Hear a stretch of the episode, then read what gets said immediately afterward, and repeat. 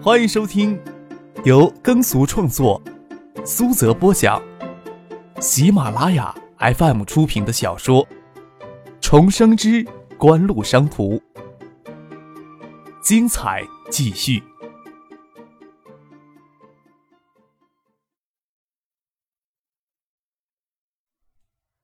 第八百零四集。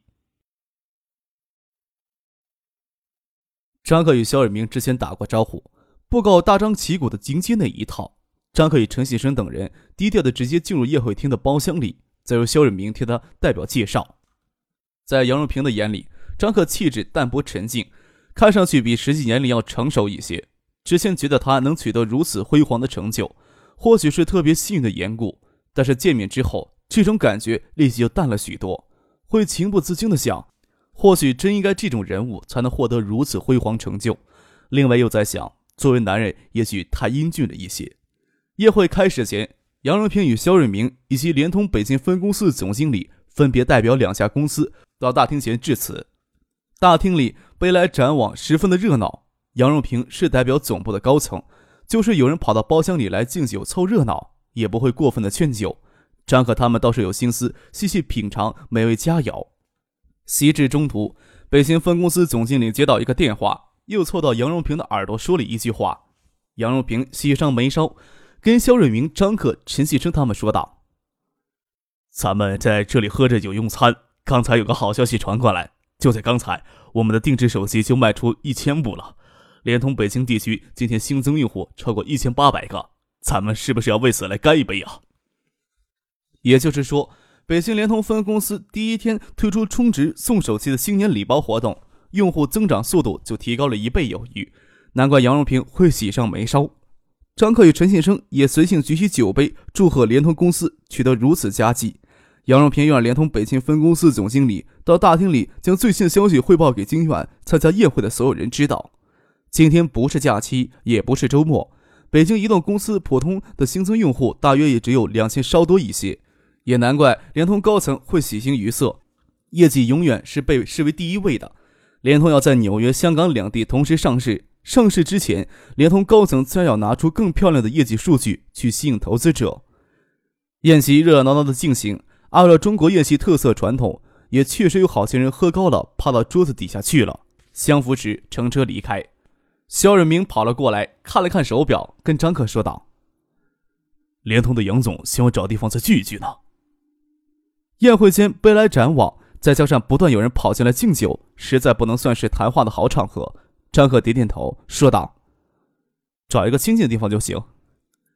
清静不清静，我也不知道，可随主便吧。咱们听主人的安排吧。”肖尔明说道。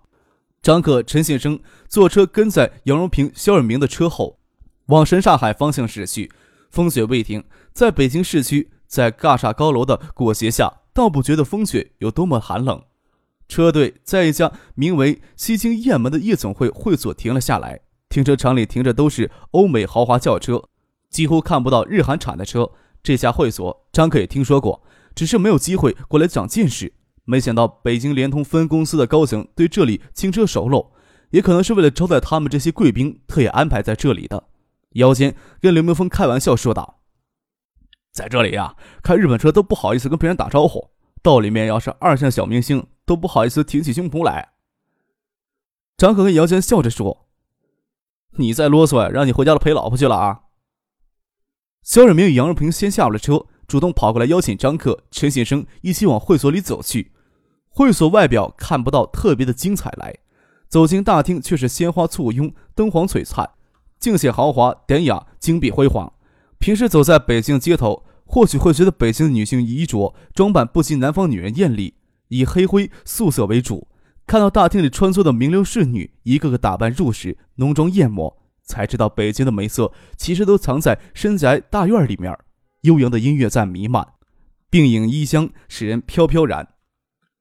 联信方面，就肖瑞明与他的助手是一个三十多岁的青年，跟随肖瑞明与张可接触过几次，不会太陌生。热情帮肖远明招待张可等人坐下。联通方面，除了杨荣平与北京分公司总经理之外，还有一个三十岁左右的漂亮女人跟着进来。走进包厢来，她脱下大衣，里面还穿着办公室里的浅咖色的套装，套裙下露出穿着肉色丝袜的纤细小腿，倒不比大厅里穿梭的那些打扮入时的女人姿色稍差。参加宴会时，张可连北京分公司总经理的名字都没有听清楚，也没有见过这个女人出场。离开酒店时，也没有看到这个女人上车。这时候见她在那里张罗，身上也没有什么风尘味，也不知道她是什么身份。见肖尔明他们似乎跟这个女人都认识。张先生喜欢喝什么酒呀？那个女人拿着酒水单，先跑到张可身边，热情而热切地问张可的意见。她微曲着身子，套裙里浅蓝色的衬衫微荡下来，只解开一粒扣子，露出滑嫩的脖子，有淡淡好闻的幽香传到鼻端。张可将酒水单接了过来，丢到深棕色的玻璃桌上，侧过头来跟杨荣平、肖远明说道。只是国货，要以身作则呀。有张玉喝张玉，没张玉喝王朝也行。饮料来瓶健力宝的，没健力宝呀，来包哈哈也行。杨总与肖总以为呢？在这里，要是敞开怀来喝洋酒，夜消费超过百万也不是什么稀奇的事情。张可自己掏钱，不会觉得有什么，只是不能拒绝连同做东，太奢侈了，心里多少有些替别人感到不安。那女人微微一愣，只当张可在开玩笑。她都不知道这里有没有国产红酒，更不要说健力宝、娃哈哈的饮料了。只是张可这话是对杨荣平、肖远明说的，他尴尬着，挤着笑容，不知道怎么回话才好。张可这么说，杨荣平、肖远明都是哈哈大笑。杨荣平对那个女人说道：“小程，你就听张先生的话，这么安排好了。”也知道张可不是矫情，想来以张可的身家，什么奢侈没有享受过，何必跟他们虚假客套呢？那个女人走出去安排，杨若平手摸着下巴，跟张可、陈信生说道：“对外面呀，我们只是报喜不报忧，在你们面前呀，实在没有必要说粉饰太平的话，说了也没有用，瞒不过你们的法眼，还不如以诚相待，才能通力合作呢。”杨总，请说。张可没有想到杨荣平会开门见山的沉以实情，偏过身子来听他细说，做出很认真听的模样。联通计划六月份之前在纽约、香港同时上市，不会去伪造数据，但也希望数据能更好看一些。特别是决定联通公司未来成长性的新用户增长数量，尤其受到了投资者的重视啊。杨荣平坦诚地解释，此时仓促启动定制策略，推出充值送手机新年礼包活动的根本原因。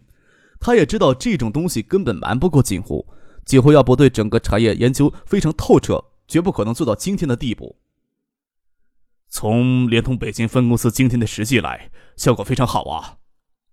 陈信生微微一笑，杨荣平要表现赤诚，张可也配合着做出很动容、认真恭听的样子。他就在那里打太极拳。肖瑞明与锦湖接触最多，知道杨荣平这套以情动人的把戏，在张克、陈先生面前没有用处。要玩以情动人，也不应该来这种奢华的场合。来这种奢华场合，也只是提醒锦湖，大家的合作一切以利益为前提。其实以利益为前提也没有什么不好的，毕竟多赢的局面并不是没有可能。”肖尔明说道。“今天情况还算令人满意，不过现实的困难就是联信每个月只能从锦湖获取两万套的 ESS 基平板，就算联信全力的支持联通在北京地区发展新用户，也远不够呀。”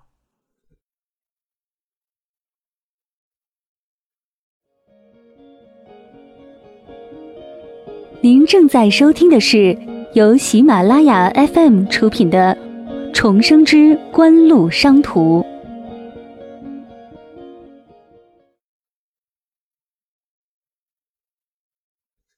联想与科王高科在十月份推出 ESS 手机之时，为何不进行任何宣传呢？倒不是对该款手机没有什么信心，实在是产能瓶颈一下子打不开。低端的市场永远都是绝对数量为庞大的市场。每个月四万套的产量如何能满足呢？联信与科王高科根本就不敢进行宣传，营销网络的铺货甚至还是有选择的在进行。就拿北京地区来说吧，今天还不是双休日或者节假日，联通定制的手机就卖掉一千只。新年充值送手机活动进行下去，北京地区春节前后少说要准备五六万只手机才算比较充分。这也是张克觉得联信与联通试水定制业务有些仓促的一个原因。联通的定制手机备货量根本就不够支撑这么大的推广活动，备货跟不上，活动进行的热火朝天的时候戛然而止，未免显得不够完美。这还只是北京地区，联通想要在其他地区推广这样的活动，备货量更是得巨大。这也是手机厂商喜欢跟运营商合作的原因，几乎不用付出什么额外的营销成本，产品的营销量就能迅速提上来。张可知道杨荣平与肖日明对今天的局面也没有充分的预料，不然就不会这么仓促了。在宴会厅上听到联通在北京地区定制用户一天就超过一千八百人时，张可与陈先生知道今天给杨荣平、肖润明给纠缠住了。既然肖润明提到这关键问题上来，陈先生看了张可一眼，看他会不会糊涂将产量问题推到自己头上来，却不料张可挠挠后脑勺，咂着嘴说道：“爱达在海州的新厂最早也要这个月下旬才能启动，之前啊还计划着春节之后才考虑投产的。”新厂投产之前的 ESS 基平板都给联信与高高科瓜分掉了。张可的意思是说，联信与联通困境他了解到了，也考虑到春节之后才计划投产的新厂提前到这个月月底启动了，但是也只能做到这一步了，似乎不能解决联信、联通眼下缺货的困境。陈先生估摸着联通给北京地区备了一万件货，顶多撑上个十天。陈先生知道以元器件部门月组件近百万的产能。协调挤出来四五万套的机平板，应急一下不会有特别大的反应。但是太轻易的就满足联信与联通的要求，并不符合景湖的利益。张克开了金口，肖远明就不奢望到陈新生那里去还有回旋的余地。缺货这一事儿，除了从锦湖想办法之外，还有一条路可以走，那就是从科王高科紧急调一批同规格的手机来。张克话里的意思也是这么暗示的。但是这么一来，相当于主动将科王高科一起拉进来参与联通定制手机业务了，而这个时候联通主动找上门来去求科王高科，科王高科甚至能获得比联信更优惠的条件呢。肖瑞明多少有些不甘心了。在同等条件下，联通在选择手机定制业务合作对象时，被要求向国有企业倾斜，所以最终与联信合作。杨荣平心里很清楚，很多人心里都很清楚，锦湖才是联通最佳的合作对象。联信 ESS 手机技术根本就是来源于锦湖，直接与锦湖合作会有更多的成本优势。只是很多人，包括联通内部有许多高层都不希望看到锦湖在变得更强势，所以一开始就将锦湖排除在外。但是联信的产能能不能满足需求时，联通也不能在一棵树上吊死。杨永平心里还是期望张克、陈先生这时候积极提出几乎直接参与联通手机定制业务的要求。采用 ESS 基平板的一款手机，联信将制造成本控制在每件八百元左右。联通从联信采购价为每件九百八十元。同规格的手机，摩托罗拉、诺基亚、爱立信的制造成本不会低于一千两百元，给联通的定制价不会低于一千四百元。与联讯、东兴等其他国产手机合作采购成本将更高，超过百分之四十的采购成本差异。联通也唯有选择联信作为手机定制业务的战略合作伙伴。也就是说，联通为充值送话费，实际上给每个用户用户补贴九百八十元呢。要是能与锦湖合作，杨荣平估计着联通可以趁机将定制手机采购成本压缩到九百元以内。不要小看这小小八十元的差距，联通此时的净利润都不足百分之六。要是大举在全国地区推广定制手机业务来发展用户，每件手机采购成本压缩八十元，预计能让联通的净利润提高两三个点。这将是一个相当了不起的成就。联通要在纽约、香港同时上市，业绩将是联通未来首先要考虑到的因素。个人的感受要放在后面。杨荣平没有想到锦湖并没有急着跳出来挖联信墙角的意思，也没有诬陷支持联信的意思。张可话里意思是暗器联通可以从科王高科紧急调货。侍应生将酒水饮料果盘送了进来，那个漂亮的女人也跟了进来。这里说话不希望侍应生听到耳朵里去。杨如平挥了挥手，让侍应生出去。那个漂亮女人与联信北京分公司总经理亲自动手帮大家倒酒水。张克接过了酒杯，看着高脚杯里半杯干红，抿了一口，觉得有些涩，拿起饮料瓶要往里面掺雪碧。那个女人笑着提醒他说道：“干红呀，本来就是脱了糖的葡萄酒，你再往里面掺雪碧，又成了葡萄酒了。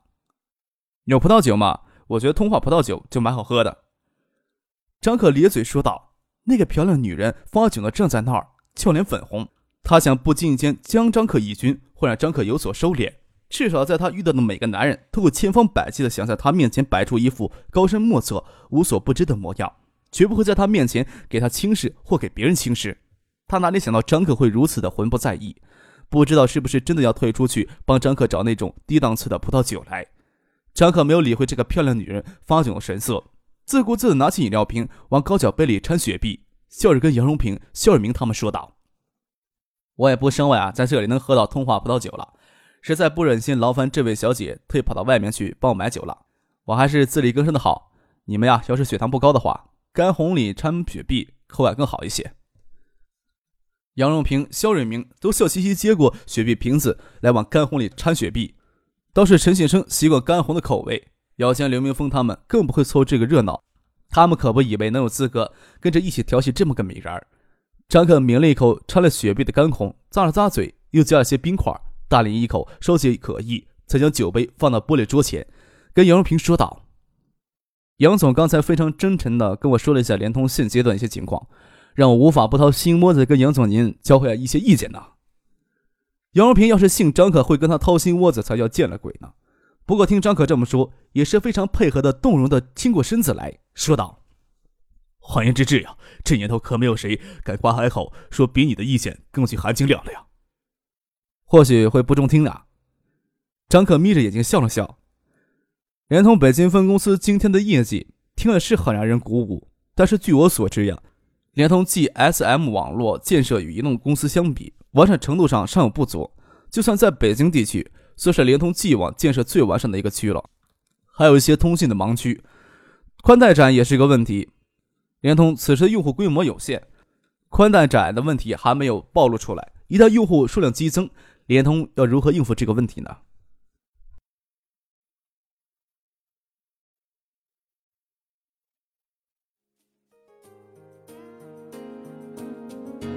听众朋友，本集播讲完毕，感谢您的收听。